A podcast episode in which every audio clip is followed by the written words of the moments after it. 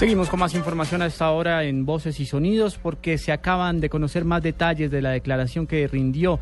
el hacker español precisamente que ha destapado todo un escándalo político en el país. ¿Qué ha dicho el señor Rever ante la Fiscalía, Carlos Alberto González?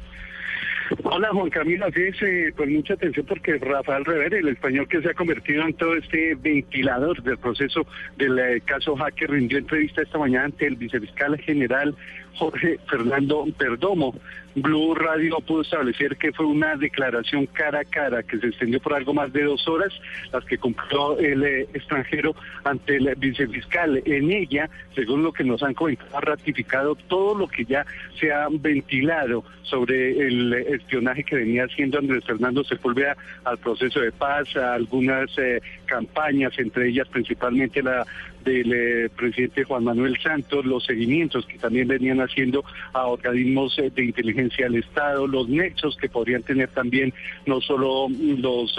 organismos policiales, sino también las fuerzas militares y todo este engranaje que se ha desatado por este escándalo del hacker. Nos dicen también que Rafael Rever se refirió a las eh, denuncias que hizo el abogado Jaime Granados en su contra, pero dice en las fuentes que él se mostró tranquilo porque todo lo que ha dicho a las autoridades